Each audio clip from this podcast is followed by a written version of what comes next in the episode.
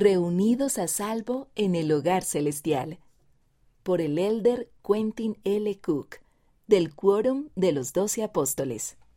El Padre de nuestros espíritus desea que sus hijos sean reunidos de nuevo a salvo. Quienes aceptan el Evangelio de Jesucristo, independientemente de su linaje, se convierten en parte del Israel congregado. Con dicho recogimiento y los numerosos templos construidos y anunciados, estamos en una posición inigualable de recoger a Israel a ambos lados del velo, como nunca antes en el plan del Padre.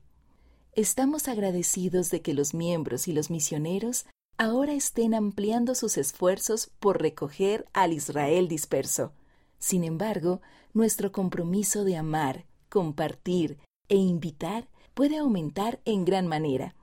Una parte esencial de esta labor misional es que los miembros individualmente lleguemos a ser faros de luz ejemplares donde quiera que vivamos. No podemos estar camuflados.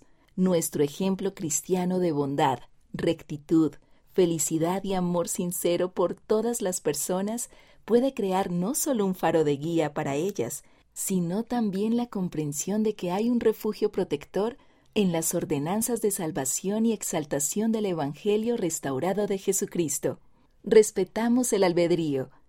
En este mundo secular, muchos no aceptarán participar en el recogimiento de Israel, pero muchos otros sí lo harán, y el Señor espera que quienes han recibido su Evangelio se esfuercen, de manera urgente, por ser un faro de luz ejemplar que ayude a los demás a venir a Dios.